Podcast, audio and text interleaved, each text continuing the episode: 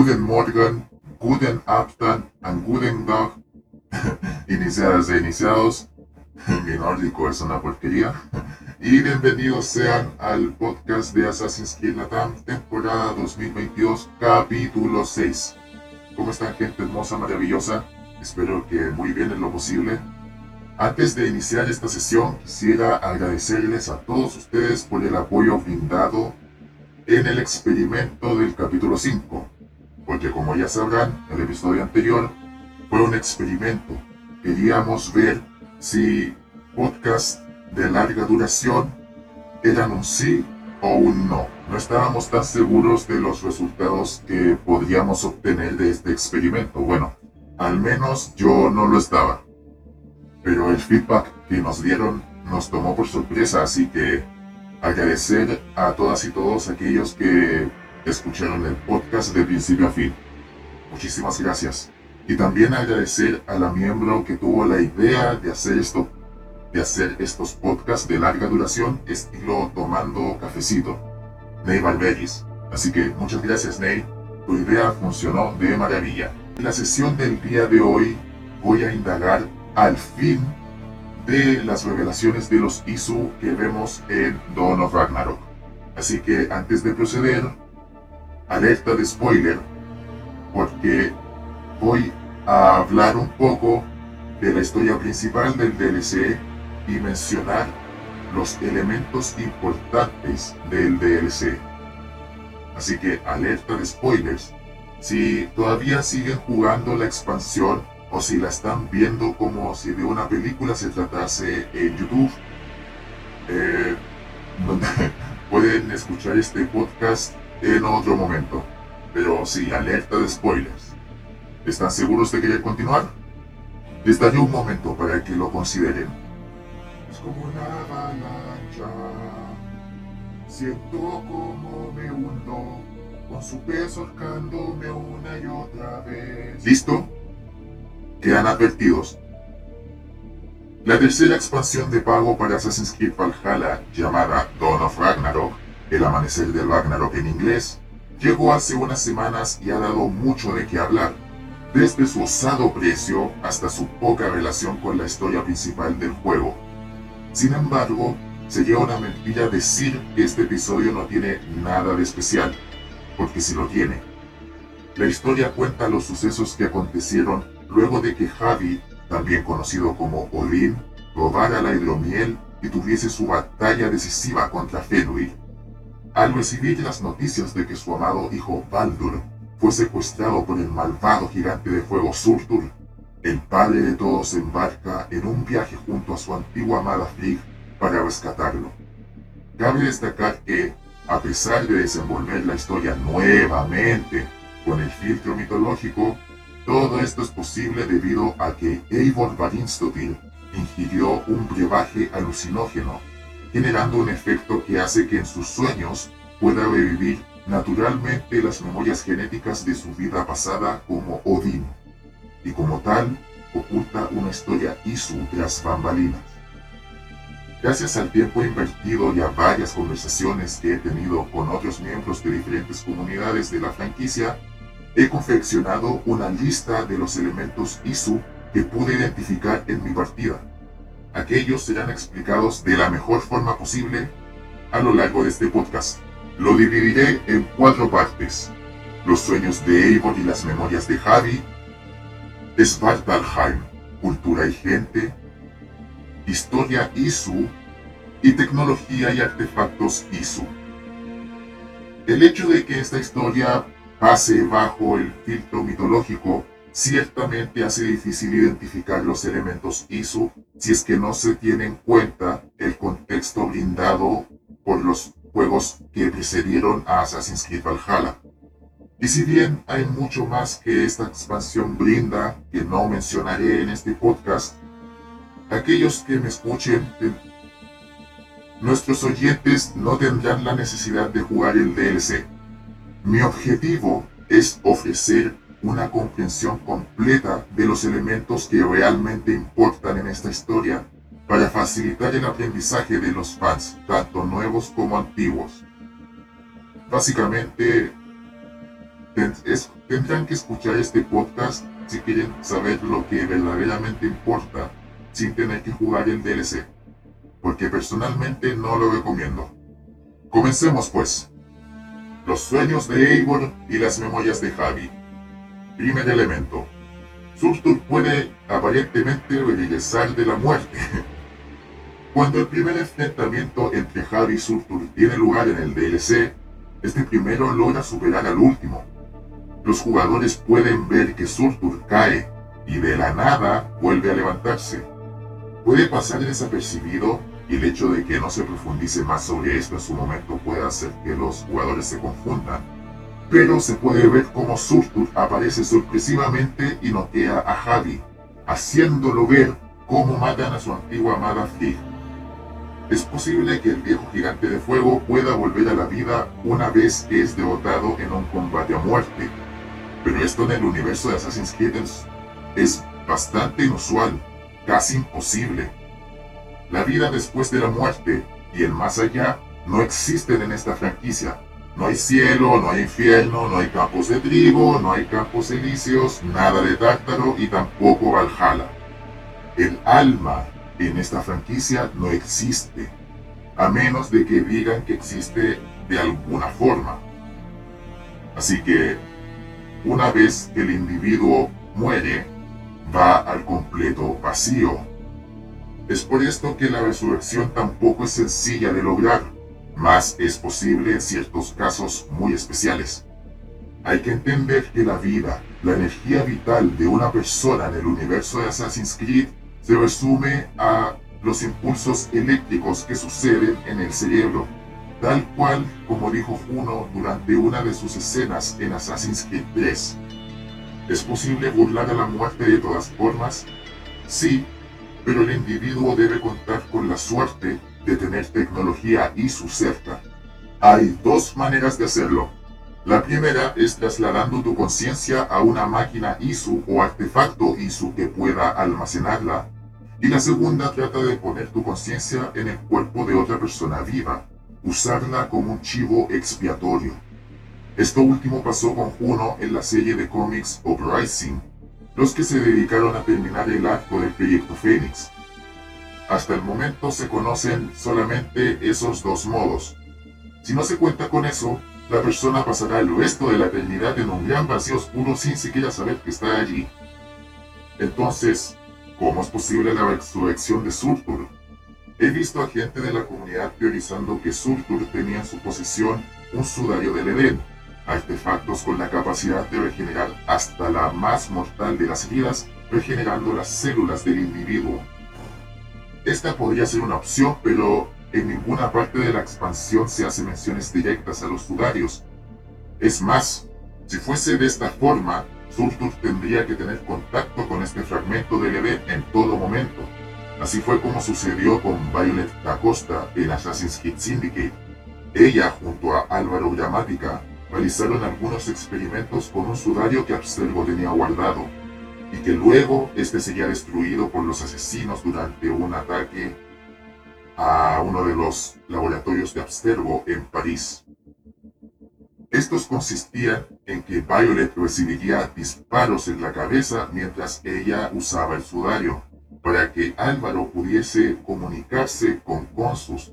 La mente hizo que el artefacto almacenaba en su nanotecnología. Ella pudo sobrevivir gracias a que nunca se apartó del sudario, lo tuvo puesto en todo momento. Al recibir el disparo, el sudario se activó instantáneamente y sanó a Violet.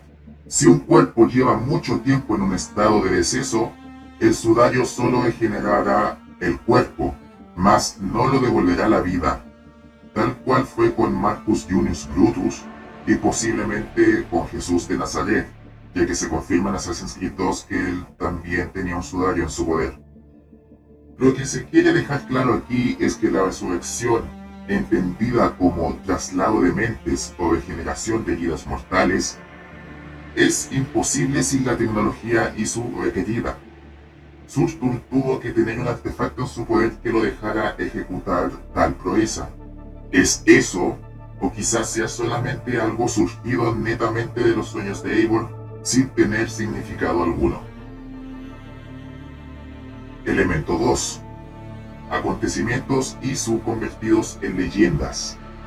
Como ya sabemos, este DLC se ambienta en los sueños de Eivor que, a su vez, revive las memorias de Odín de forma natural. Y al igual que pasadas secuencias en el mundo de los sueños, el jugador puede decidir en qué momento despertar. Claro, hay un momento en el que el juego hace que Eivor despierte sí o sí, enviando a los jugadores al mundo real del juego. Sin embargo, esto se puede hacer en cualquier momento. Al hacerlo, la Matalobos a reflexionar sobre las visiones que ha tenido. Para ello conversará con algunos de los habitantes de Ravensthorpe, que le contarán cuentos ambientados en Svartalheim. Lo curioso de estos cuentos es que estos se sitúan en lugares que pueden visitarse en el mundo de los sueños, lo que personalmente me lleva a teorizar que quizás estos cuentos estén basados en sucesos que ciertamente pasaron en la historia de los Isu, y coincidentemente Javi pasó por los lugares en donde estos hechos acontecieron mientras él intentaba rescatar a su hijo Baldur. Lo que causa extrañeza es que las leyendas son muy exactas como para ser versiones de sucesos alterados con el tiempo. Aquí un ejemplo no exacto de estas historias. El rey Heidrimar tenía una vida triste y aburrida. Su diario vivir lo inundaba de estrés y su esposa no podía tener hijos. Él ansiaba contenerlo todo, y es ahí cuando va a implorarle a un árbol mágico por su bendición. Oh árbol mágico, dijo el rey, por favor, concédeme la forma de vivir una vida feliz y de tenerlo todo. El árbol piadosamente le concedió una de sus lágrimas mágicas y le dijo que debía usarla en el momento que sienta y pisó fondo. El rey se llevó la lágrima pero decidió guardarla porque no sabía cuándo sería ese momento.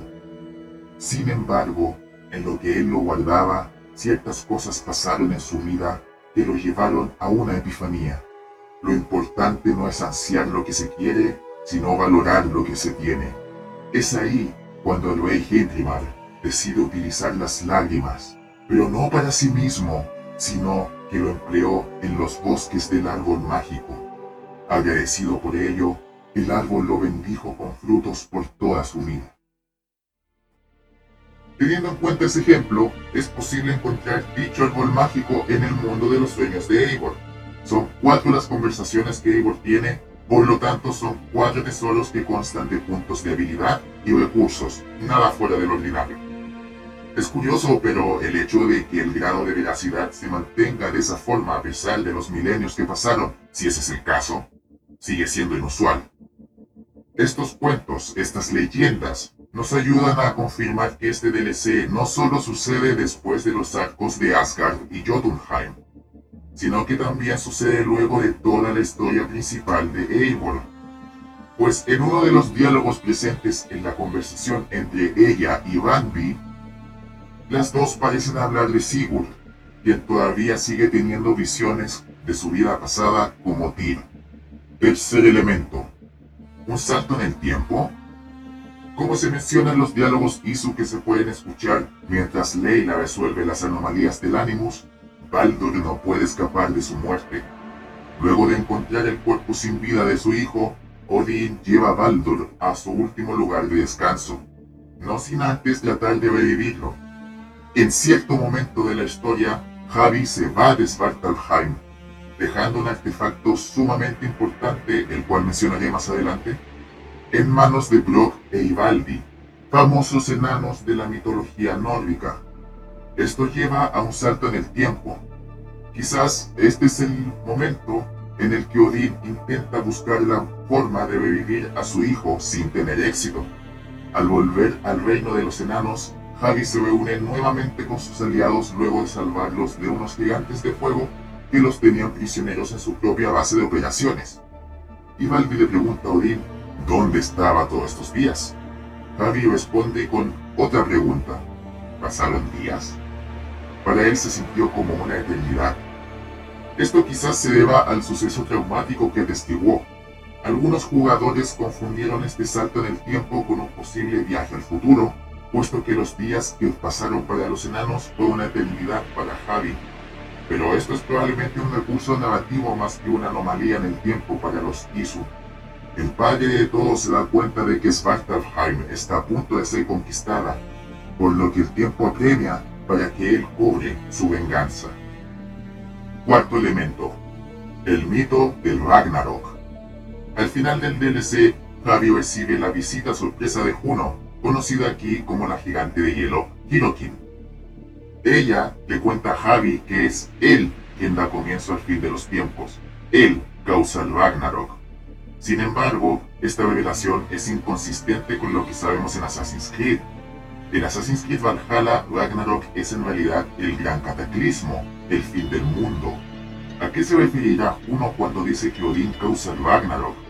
Es imposible que quiera decir que Odín provocó el fin del mundo, puesto que el gran cataclismo fue causado por las llamaradas solares y no por Odín.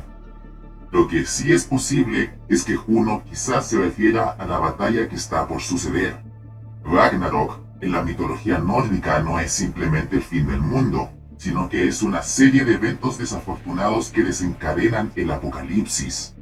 Parte con la muerte de Baldur y la aparición del Fimbulwinter, el largo invierno que procede, que precede al Ragnarok, para luego desembocar en la batalla entre los dioses Aesir y las fuerzas conjuntas de los gigantes de hielo, de fuego y otras criaturas míticas.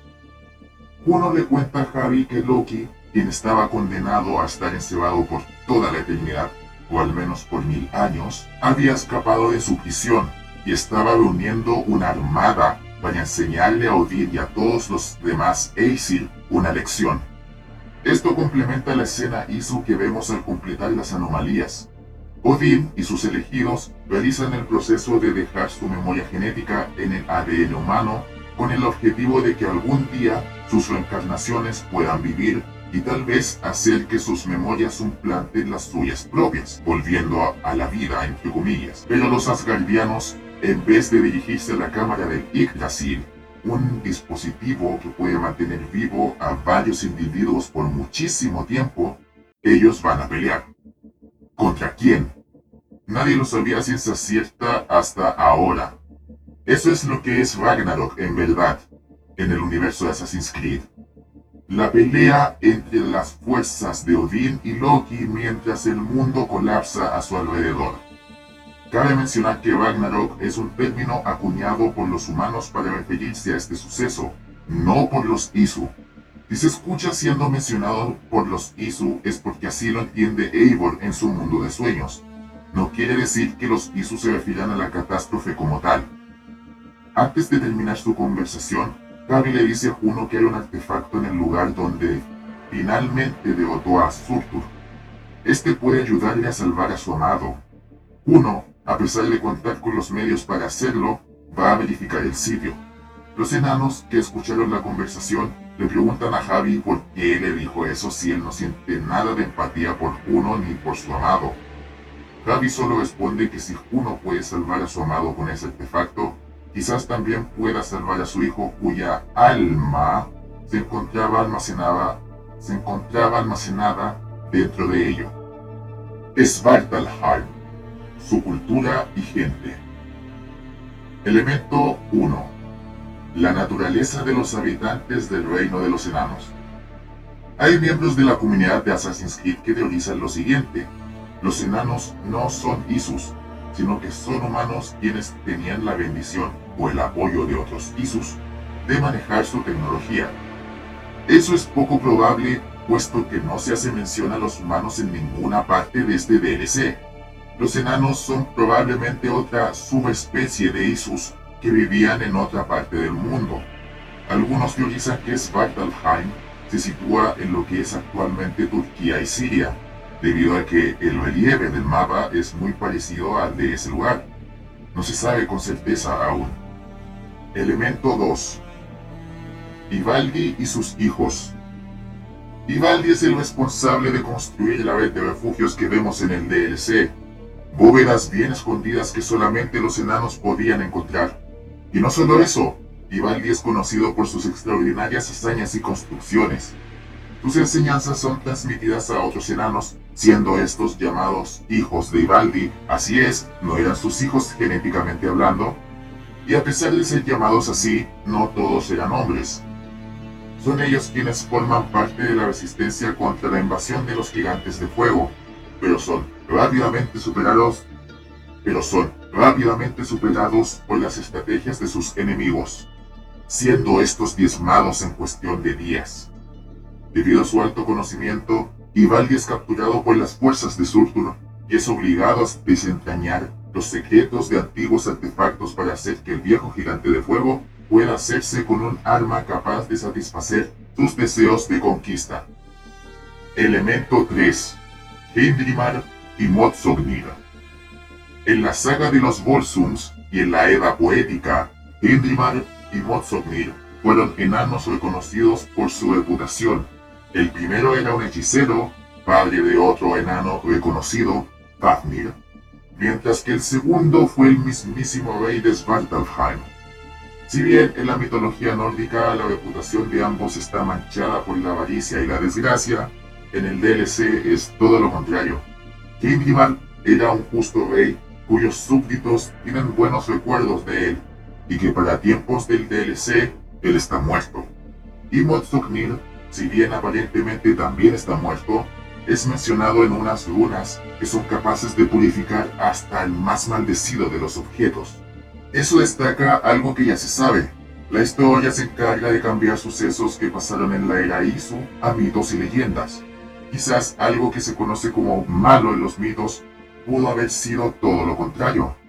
Además, Javi puede obtener la armadura de Hindimar, que parece ser muy grande como para ser usada por un enano. Sin embargo, hay un precio. La armadura, al ser utilizada, comenzará lentamente a absorber la vida de su portador hasta matarlo. Esto puede evitarse si se equipa las runas de Motsognir a cada pieza de esta armadura, brindando a quien lo porte mucho más poder. Lo curioso de esto es que la armadura parece haberse basado en la armadura maya que Edward Kenway puede obtener en Tulum, artísticamente hablando.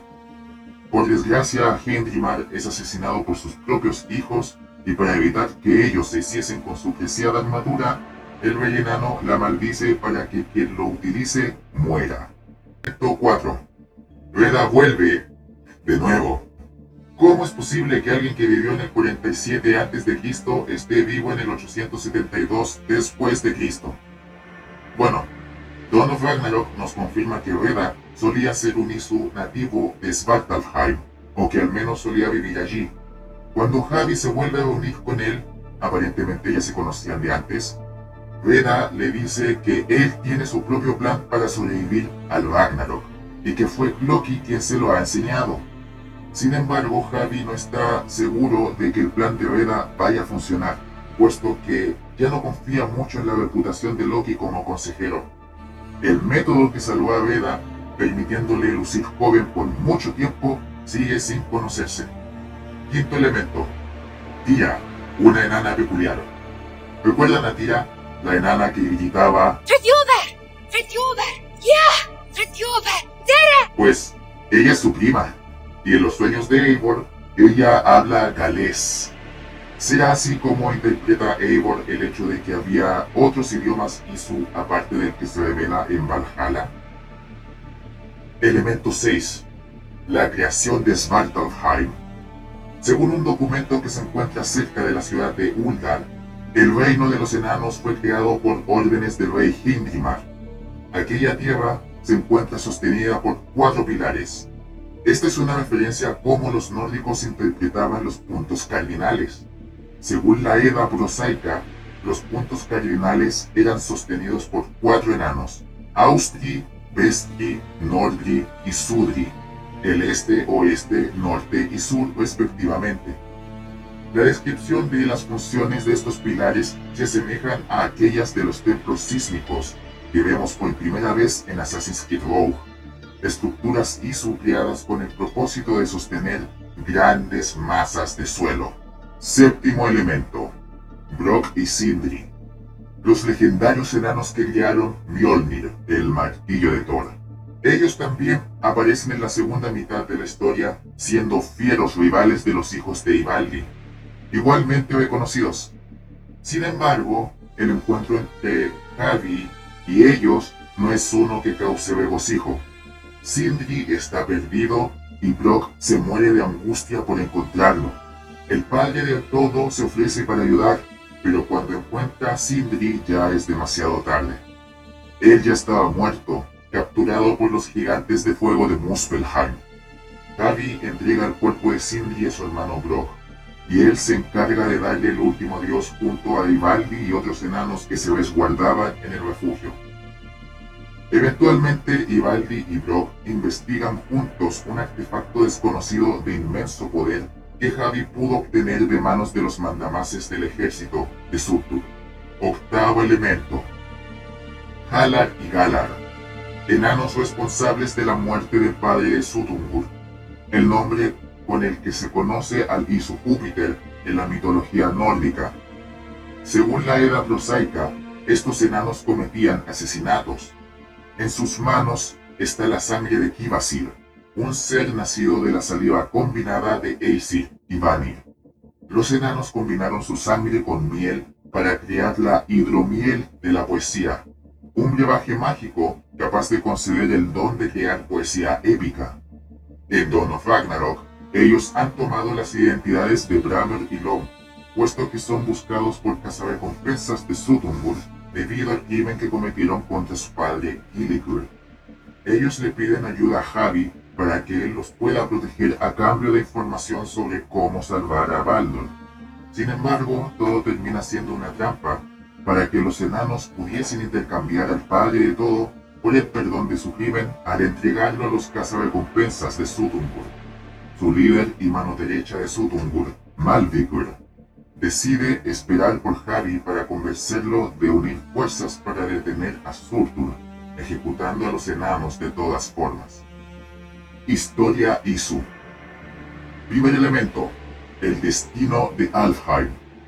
En la mitología nórdica son nueve reinos los que están unidos al árbol divino Yggdrasil.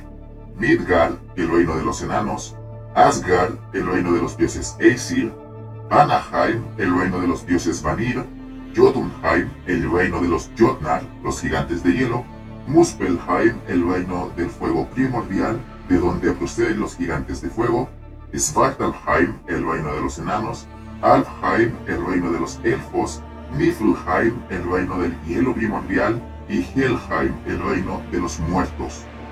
El director narrativo Darby McDavid ha confirmado en la comunidad de habla inglesa de Assassin's Creed Reddit que los nueve reinos nórdicos representan nueve clanes Isu que habitaban diferentes partes del mundo.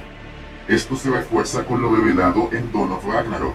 Alfheim ha sido completamente conquistada por los Muspels, los gigantes de fuego, guiados por Surtur años atrás. Lo curioso es que cuando esto es mencionado por Frigg, e Odin le dice, ¿ahora mencionas la historia antigua? Eso puede significar que, a pesar de ser un hecho que ambos conocen, fue un suceso que aconteció décadas, quizás siglos atrás. Hay que recordar que los Isu tenían una esperanza de vida mucho mayor que la de los humanos, pero nunca se ha determinado cuánto es exactamente. ¿Será que los Isu pueden vivir más de mil años? Esto se ve respaldado por unos monólogos en donde Odín recuerda sucesos del ayer. Cuando los Aesir estaban terminando con la guerra contra los Vanir, gracias a la boda entre Odin y Freya, los elfos estaban siendo conquistados por Surtur. Ellos pidieron ayuda a Asgard, pero Odín, cansado, hizo caso omiso. Esto llevó a los elfos, que posiblemente eran otra subespecie de Isus al igual que los enanos, a la extinción. Svartalheim también está aliada con Asgard, pero ninguna fuerza va en su ayuda. La única motivación que impulsa a Odín a asistir a los enanos es rescatar a su hijo, Baldur, nada más. ¿Será que estos nueve mundos fueron creados luego de la Guerra de la Unificación? suceso que precedió la creación de los humanos. Segundo elemento, la bóveda de los antiguos. Se les llama antiguos a los Isu o a una raza antigua que los precedía, que son representados por los extintos elfos. Ellos tienen algunos templos repartidos en Svartalfheim que ni siquiera los propios Isu que se ven en los sueños de Eivor tienen idea de qué albergan o de cómo funcionaba su tecnología, al menos no al completo. Son como una especie de aquellos que vinieron antes de aquellos que vinieron antes. Ellos son los responsables de crear el artefacto desconocido que Javi encuentra en su viaje. Lo curioso es que había templos de ellos en el reino de los enanos. ¿Qué va a decir esto que esa parte de Svartalfheim antes era de Alfheim? ¿Habrá limitado este reino con el reino de los elfos al este? Tercer elemento. La historia de Grana y Scavi. Se suponía que Assassin's Creed Origins iba a explicar la razón de ser de la actual Vista de Águila, que como la comunidad ha visto, trata de una conexión mental entre el personaje principal y su ave de mascota. Hasta el día de hoy no se sabe cómo se logra esto. Lo único que se ha explicado de esta variante es que, según dice la revista número 21, Bayek, de The Assassin's Creed The Official Collection, era una conexión espiritual entre el portador y su mascota. Pero teniendo en cuenta la naturaleza del universo de Assassin's Creed, esto no es posible ya que el alma, lo espiritual, no existe como tal. Las revistas no explican mucho en todo caso. Sin embargo, hay una misión o quest secundaria en este DLC que hace una meta referencia a la actual vista de águila. Javi se encuentra con un enano llamado Scavi. Él salió de excursión para buscar recursos y menciona que ha perdido a su compañero cuervo llamado Grana. Dice que la última vez que lo vio observó cómo Grana se dirigía a un monolito Muspel y que luego perdió su vínculo con él. Cuando Javi le pregunta por el vínculo, Scary dice que él comparte un vínculo con Grana, que puede ver lo que él ve. Decidido a ayudar, Javi va al monolito, elimina todos los Muspels que allí se encontraban y descubre que Grana es en realidad un gigante de hielo, un Jotnar, que puede transformarse en cuervo. ¿Acaso la franquicia ha hecho un metachiste usando una meta referencia? Podría decirse que sí. Lo único que se podría sacar de este caso es que puede existir la habilidad innata de telepatía con algunos seres vivos. Esto queda por confirmarse. Cuarto elemento alianza entre Muspelheim y Jotunheim. Las fuerzas de Muspelheim no son las únicas invadiendo Svartalfheim. También les asisten los gigantes de hielo de Jotunheim. ¿Será que Sutungur está colaborando con Surtur? Esto no se sabe a ciencia cierta, por lo que se puede deducir a partir de la conversación que Javi tiene con Malvigor. Ella y unos cuantos otros habían sido enviados al reino de los enanos para informar los movimientos de Surtur pero, ¿qué hay de los otros esparcidos por todo el territorio tomado? ¿Será que Sutungur habrá sido cómplice del genocidio de los enanos solamente para espiar a Surtur y hacer algo en caso de que esta situación se saliera de control? ¿Qué tenía Jotunheim en contra de Svartalfheim? ¿Será que Sutungur está colaborando con Surtur solamente porque unos enanos mataron a su papá? Esa no es la forma correcta de mantener a tus enemigos cerca. Y no se deja en claro si los Jotnar invasores son una célula rebelde o si de verdad Sutungur aceptó esta alianza únicamente para tener controlado a Surtur. Bastante extraño. Quinto elemento. Jefe secreto en las represas de los enanos. En Dawn hay un jefe secreto al que cuya arena de combate puede accederse solamente si Javi recolecta todas las piezas de la armadura Jotnar. Una vez hecho esto, Javi puede entrar a cualquiera de las represas que se encuentran al norte de Svartalheim para enfrentar a Rikur, la teniente de los merodeadores de Sutungur. Ella, antes de combatir, menciona que está en una especie de reino entre reinos. No se sabe a qué se referirá realmente, podría ser un escenario virtual en conceptos ISU o podría ser otro caso de libertad creativa por parte de los dueños de Eivor y en verdad no significa nada. Lo curioso es que el páramo que rodea la arena alberga muchas torres como las que se ve en la ciudad enana de Eitri, la cual tiene su función en la historia. Sexto elemento, el paradero de Hirokin. Harry escucha rumores de que Hirokin, uno, está en Svartalheim con el fin de despistar a las fuerzas de Sutungur, Júpiter, que la perseguían. No es hasta el final de la expansión que Javi se reúne con ella en un refugio enano. Allí, ella menciona lo que se ha indicado antes. Javi supuestamente inicia el Ragnarok, Loki escapó de su prisión y está preparando un arma para contraatacar, etc. Pero ¿por qué está prófuga? En Assassin's Creed 3, Minerva dice que Juno estaba conspirando contra sus compañeros al intentar alterar los cálculos que permitirían a la humanidad salvarse de la segunda catástrofe en el año 2012. Lo que Juno hizo fue cambiar unas cuantas variables para que el mundo sí se salvara, pero a cambio la dejaría a ella como la nueva soberana de la humanidad.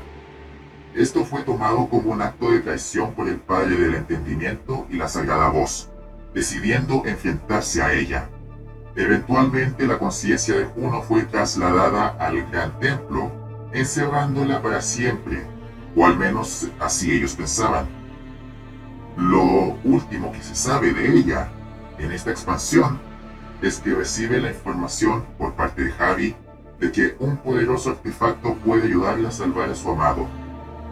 No se ha confirmado si Hirokin siguió los consejos de Odin pero teniendo en cuenta la existencia de las reencarnaciones de Aita, conocida como sabios, y la digitalización de su mente, quizás sí le hizo caso. Tecnología y artefactos ISU. Primer elemento, la señora de los anillos. Hay una quest o misión secundaria que es una referencia a esta famosa franquicia fantástica creada por J.R.R. Tolkien, El Señor de los Anillos Harry se encuentra con un enano llamado Frolly, quien tiene la misión de deshacerse de un anillo maldito creado por Hirokin que aparentemente da mala suerte a todo quien lo posea. Básicamente, uno es Sauron en el universo de Assassin's Creed. Rodri se deshace del anillo de la misma forma que Gollum salva toda la Tierra Media, cayéndose a la lava. ¿Será este anillo uno más de los anillos del Edén aparte de los que fueron creados por la Iso Idun? ¿Será que su única función es la de dar mala suerte? Segundo elemento. ¿Y sus egipcios y muertos vivientes? En esta expansión, Gaby puede convertirse en un necromante y convocar temporalmente una armada de Jogurs, soldados no muertos. Esta puede adquirirse si Odín obtiene esta habilidad del cuerpo muerto de un Muspel con la Abancahugurs. Podría ser coincidencia, pero teniendo en cuenta que se ha confirmado que los Muspels eran los Isu que vivían en el norte de África, quizás la franquicia hizo una meta referencia al Ankh, un supuesto fragmento del Edén proveniente de Egipto capaz de resucitar a los muertos temporalmente. ¿Será por eso que Javi podía utilizar esta habilidad? ¿Tenían los Isu egipcios la tecnología para revivir momentáneamente a los muertos? ¿O esto se trata solo de una coincidencia que nunca tuvo la intención de ser una meta referencia muy bien hecha? Tercer elemento, el almacenador de almas. El Salakar.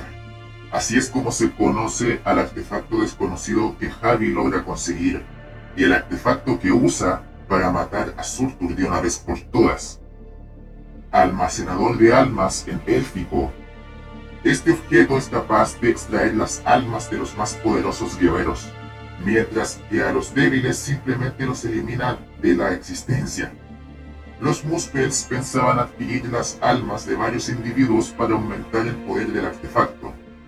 En esta lista estaban algunos Muspels, la mano derecha de Sutungur, la teniente de los merodeadores, a Hirokin e incluso el padre de todo estaba en la lista. A pesar de que el Salakar tiene los efectos de sonido de un fragmento del Edén, es muy poco probable que resulte ser uno por las siguientes razones. Primero, es un artefacto antiguo que data quizás de una era anterior a la de los Isu como los conocemos. Y segundo, porque según el DLC del destino de la Atlántida, los frutos del Edén fueron creados en Edén, valga la redundancia, para complementar los resultados del proyecto Anthropos, proyecto encargado de lograr la creación de la raza humana. El resultado fue todo un éxito, sin embargo, los humanos carecían de un requisito importante, no eran obedientes. Es por esto que se estudiaron los resultados de un proyecto conjunto que estaba en pleno desarrollo para estudiar la veracidad de la creación de unos neurotransmisores que respondieran a las habilidades del adamantio, metal de la que están hechos la gran mayoría de los artefactos ISU y los fragmentos del Edén. Es por eso que el Salakar no puede tratarse de un fruto del Edén, y quizás, como cualquier otro artefacto ISU, es posible que haya más de un Salakar. Cuarto elemento, armas y vehículos ISU. Dawn of Ragnarok confirma que Ugnir, la lanza de Odín que nunca falla en asestar su blanco, Skidbladnir, el navío de Frey que podía encogerse hasta llegar a tener el tamaño de un juguete pequeño y aparentemente podía volar, y Mjolnir, el poderoso martillo de Thor que puede destruir montañas, asestar siempre a su blanco cuando es lanzada y volver a manos de su portador, todos estos objetos fueron creados en Svartalheim por los enanos. Las dos primeras fueron pedidas por Loki a los enanos con el fin de que éste pudiese redimirse de todas las locuras que él había hecho y así volver a Asgard con la frente en alto. La última fue realizada por una apuesta entre Loki y los hermanos Brock y Sindri. Esta revelación dificulta aún más el continuo debate sobre qué es fragmento del Edén y qué no lo es. Si Gugnir y Mjolnir fueron creados en Svartalfheim, ¿Por qué se deben seguir llamando fragmentos del Edén si ni siquiera fueron creados allí? Por parte de la saga nunca se ha llegado a una respuesta y la etiqueta de fragmento del Edén solamente se usa a plena conveniencia por parte del equipo de desarrollo encargado de la historia de turno. Y ya que se ha mencionado a Skid Blackmir, si este no era el único en su tipo, eso significa que los Drakkar que se ven en los sueños de Eivor son en verdad vehículos híbridos ISU tendrán la capacidad de volar y de zarpar. No solo se mencionan aquellos objetos mitológicos, también se menciona a Gulimbursti, Drognir y Brisingamen. El primero es un jabalí de piel metálica capaz de correr más rápido que un caballo y de surcar el mar y los cielos sin problemas. El cielo resplandece a mi alrededor. Probablemente es así como Eivor representa a vehículos todoterreno en sus sueños. El segundo es un anillo capaz de multiplicarse a sí mismo cada nueve noches.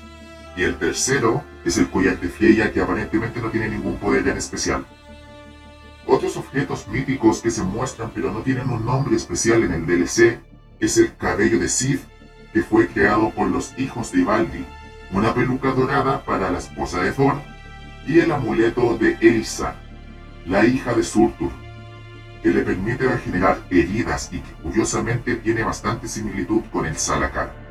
Quizás ambos deriven de la misma tecnología élfica. ¿Será que la primera en verdad representa los sudarios del Edén por tratarse de hilos dorados, una característica de los sudarios? ¿O será una metáfora para la vez Isu que provee de poder a los artefactos?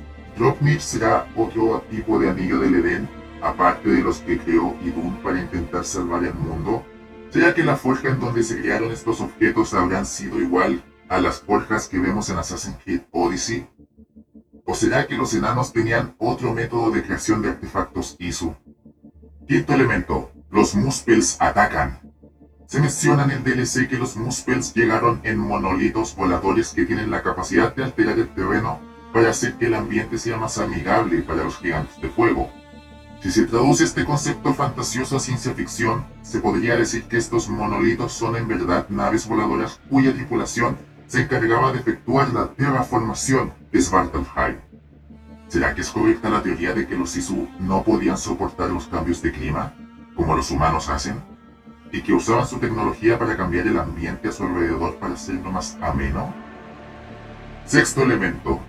Electricidad cuando tú me absorbes. Gracias a las capacidades de la banca jura, Javi puede absorber la energía vital de sus enemigos, de las raíces del Yggdrasil y de las flores que pueden reunir las almas perdidas de los soldados caídos. Si se traduce esto a conceptos de ciencia ficción, es posible que esta energía vital sea en realidad energía eléctrica de cualquier tipo, incluso la biológica. El cuerpo humano está compuesto en su mayoría de agua, y ésta se encuentra ionizada para realizar las funciones del organismo. En palabras simples, la ionización es un fenómeno que se puede producir física o químicamente en donde un átomo o molécula pasa de tener un estado neutro, igual número de protones y electrones, a estar cargado eléctricamente al ganar o perder cierto número de electrones. Los átomos eléctricamente cargados se llaman iones, los que están cargados positivamente se llaman cationes y los que están con carga negativa reciben el nombre de aniones. Este fenómeno sucede en todas las partes que conforman el organismo humano y que a su vez sean buenos conductores, ayudándolo en sus múltiples funciones como la eliminación de toxinas, transportación de nutrientes, secreción de hormonas, etc. Así pasa en los tejidos nerviosos, los tejidos musculares y la sangre. Recordar que la sangre no es un líquido, sino que es un tejido conformado por componentes sólidos y líquidos. Un ejemplo de ionización en las células del cuerpo es la ultra mega hipermencionada en clases de biología, la bomba sodio-potasio. Proceso responsable de mantener el balance de iones tanto dentro como fuera de la célula, evitando que se salga de control. Teniendo en cuenta esta información, es posible que la vaca jugos sea capaz de absorber electricidad de cualquier tipo, de cualquier fuente. Quizás las flores y las ramas del Yggdrasil sean en verdad generadores de energía. Quizás este segundo sea un transformador capaz de convertir la bioelectricidad de Javi en energía para la banca jugos. Y como también es capaz de absorber la energía de los enemigos, quizás lo que obtiene no es su alma, sino que la bioenergía que su cuerpo produce está presente en el cuerpo como ionización o la sinapsis que sucede en el cerebro. Entiéndase sinapsis como el proceso en donde las neuronas comparten información entre ellas. Y si traducimos las habilidades en conceptos de ciencia ficción, ¿será que el poder del cuerpo es en realidad una mochila cohete? ¿Acaso las habilidades de disfrazarse como un gigante es en verdad un dispositivo de camuflaje o disfraz holográfico? ¿Acaso las habilidades de imbuir las armas de Javi con poderes de fuego o hielo es en verdad una potenciación basada en láseres y dispositivos paralizadores? ¿Acaso el daño eléctrico que Javi puede infligir a sus enemigos es la analogía de pistolas láseres o arcos tecnológicos que lanzan rayos láser? Séptimo elemento, grandes torres de metal que esparcen sus entrañas por el suelo. Es posible divisar por toda Svartalheim montañas repletas de oro. Se menciona en la base de datos del juego que este mineral era abundante. Sin embargo, esto se atribuye por lo en la mitología nórdica. Allí efectivamente el reino de los enanos contaba con muchas menas de oro. Pero, ¿qué tal si no son montañas de oro literalmente, Quizás es así como Eivor entiende los edificios Isu, grandes montañas metálicas que relucían como oro por los rayos del sol. Octavo elemento. La torre.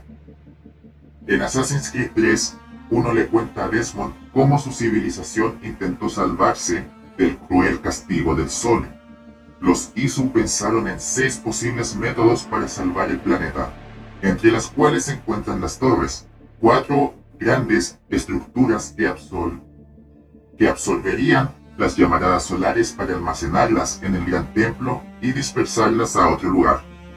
Don of Ragnarok confirma que la gran torre ubicada en la ciudad enana de Eitri es una de ellas. Aparentemente Surtur quería utilizar este método fallido creado por Juno para utilizarla como un arma y así conquistar un mundo que estaba condenado a la extinción. Eso no se explica en la historia principal, sino que se confirma en un documento que está en medio de la nada y que es probable que no muchos jugadores hayan visto. La torre de Eighty necesita cantidades inmensas de sílice para poder funcionar. y los enanos contaban con múltiples mecanismos para purificar este mineral y transformarlo en múltiples baterías naturales o en mecanismos que hacían posible la manipulación de las ondas de luz. Al principio los eruditos ISO del Mediterráneo, los Jotnar, no estaban de acuerdo con la idea de construir esta torre en Svartalfheim, pero nadie les hizo caso y lo hicieron de todas formas. Uno de vez en cuando iba a hacer visitas para supervisar la construcción, visitas que por cierto no eran siempre comunicadas a sus compañeros de la triada. Al final, luego de la confrontación entre Javi y Surtur, la torre queda activada y lanza un rayo de luz al cielo. Lo curioso es que el director narrativo Darby McDavid afirmó en el Discord de Assassin's Creed Wiki que las torres estaban bajo el suelo. ¿Por qué en Jotunheim esta torre quedó en la superficie? ¿Será que la primera torre fue destruida y una nueva fue construida en el subsuelo? ¿O será que la gran catástrofe la sepultó? Noveno elemento. Crónicas de una muerte anunciada. Un enano erudito de Svartalfheim tomó apuntes sobre los eventos que desencadenarían el Ragnarok.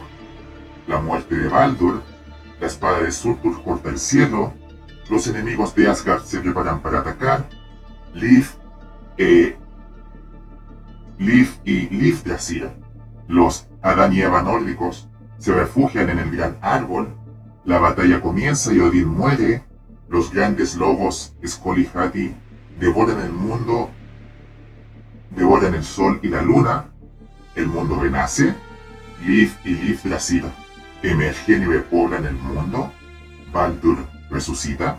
Evidentemente el uso de los cálculos no era algo exclusivo de los ISO del Mediterráneo, otras subespecies ISU también podían usarlos. Es importante destacar que la gran catástrofe era conocida por todos los ISU del mundo, a pesar de que algunos lo creían y otros no. Y los que se alejaron de las guerras hicieron todo lo posible para evitarla. Claramente fracasaron en su trabajo. Décimo elemento. Un ejército sin alma. Cuando Javi causa estragos en la armada de Surtur, él se topa con unos soldados Muspel que se encuentran en un estado peculiar. Están hechos de piedra y no tienen alma. Conocido como el ejército sin Sinjur, estos soldados fueron parte de un experimento realizado por Sinmara, la amante del viejo gigante de fuego. Se desconoce el proceso de transformación, pero si se tradujera esto a conceptos de ciencia ficción, se podría decir que estos son robots. Lo curioso es que están formados al igual que los soldados de Tebacota. Onceavo elemento. Bestias fantásticas y dónde encontrarlas. En una quest o misión secundaria, Javi menciona haber enfrentado bestias enormes. A juzgar por la naturaleza del DLC, esto podría ser solamente algo atribuido a los sueños de Eivor y en verdad no significa nada. Pero si lo contrario fuese cierto, podría ser que en la era Isu habían bestias fantásticas que superan la imaginación ¿Habrán sido más experimentos ISU fuera de control? Y eso es todo lo que he podido identificar. Esta lista demuestra que, efectivamente, este DLC se ambienta en el universo de Assassin's Creed. Sin embargo, el precio exorbitante, la reutilización del filtro mitológico y el hecho de que sea una historia tan aparte, le quitan mucho valor a esta expansión. Personalmente encuentro que debió ambientarse en sucesos ISU viendo los precursores tal y como son, con su tecnología avanzada y estructuras sorprendentes.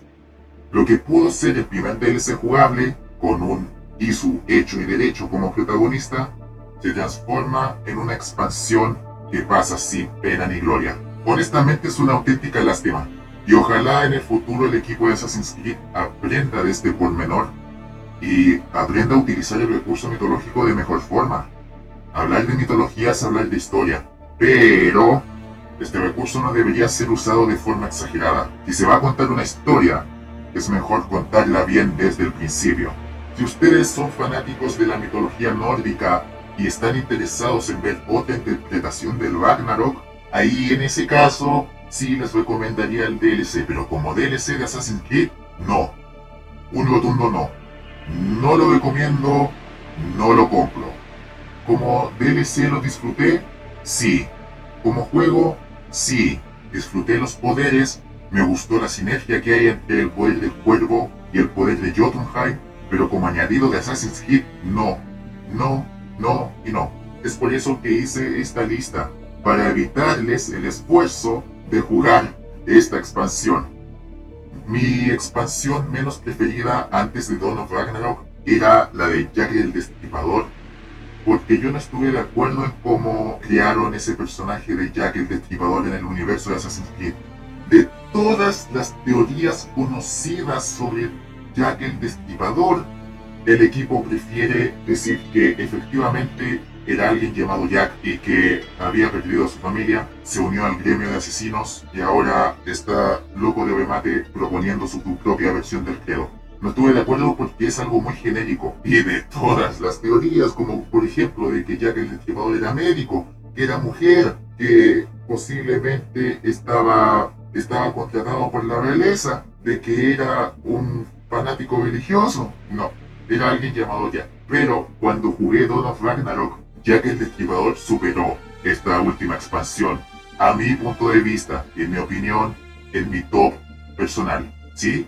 Dejemos eso en claro. Dawn of Ragnarok se convirtió en la expansión que menos me gusta por las razones que mencioné anteriormente. La utilización del filtro mitológico, la, el precio exorbitante, se siente como si fuese un relleno, pero la gota que rebalsó el vaso, y esto se los dije a mis colegas de Assassin's Creed Latam. Este DLC está a punto de convertirse en mi DLC menos preferido. Y el colmo de la situación fue que las intenciones del antagonista se explican no en la historia, sino que en un documento aleatorio que está en un lugar aleatorio que muchos jugadores probablemente no hayan visto. Este documento se ubica en la zona este del el distrito de Haiti. Está cerca de un tesoro que aparece en el mapa como un brillo amarillo pequeño en comparación con los que son de mayor tamaño, que esos son como riquezas, recursos en el mapa. Pero no, esto es un cofre chiquitito. Yo lo descubrí porque, como yo soy completista, quiero obtenerlo todo. Las riquezas, los artefactos, los tatuajes y estos cofres chiquititos que están esparcidos por todo el mundo del mapa. Cuando yo leí eso, este DLC se, se, fue al fondo. No puede ser que las intenciones del antagonista no estén explicados en la propia historia, sino que está explicado en un documento aleatorio. No, eso está mal. Si vas a contar una historia, cuéntala bien desde el principio. Es por eso que no recomiendo Don of Ragnarok, Prefiero mil veces que lean la lista que confeccioné a que pierdan el tiempo jugando esta expansión. A menos de que sean fanáticos de la mitología nórdica. Si quieren, si están interesados, jueguenlo. Pero como fanáticos de Assassin's Creed, queriendo aprender algo de Assassin's Creed, mejor se quedan con mi lista, sinceramente. Ah, entonces, con todo eso dicho, mejor dejar el podcast de esta semana hasta acá antes de que vaya a explotar. Muchas gracias iniciadas e iniciados si es que han llegado a esta parte del podcast. Sinceramente espero que mi trabajo haya valido la pena y les haya gustado, que es lo más importante. Si quieren estar al pendiente del trabajo de mis colegas, pueden echar un ojo a nuestras redes sociales. En Instagram estamos como Assassin's. En Facebook también estamos como Assassin's Creed Latam, en donde Chava, David y el mentor Fernando estarán haciendo contenido en Twitter estamos como Assassin's Creed Latam, sin la S de por medio, por favor, sin la S entre Assassin y Latam, no vayan a confundir. En Twitch nuestro mentor Carlos estará compartiendo contenido en su cuenta Carlos Cuevas Val próximamente. A su humilde servidor lo podrán encontrar en Twitter como la ave de erudito y en YouTube como la ave de erudito. Subiré video cada vez que me empuja un enano y me llama señora, pero de vez en cuando estoy activo en YouTube también. Y sin más que agregar, les deseo un buen día, una buena tarde o buenas noches, dependiendo del tiempo en el que nos estén escuchando. Que la paz sea con ustedes y que el Padre del Entendimiento los guíe a todos. Bendiciones. ¿Dónde está mi jugo? Eduardo, ¿dónde pusiste mi jugo de naranja?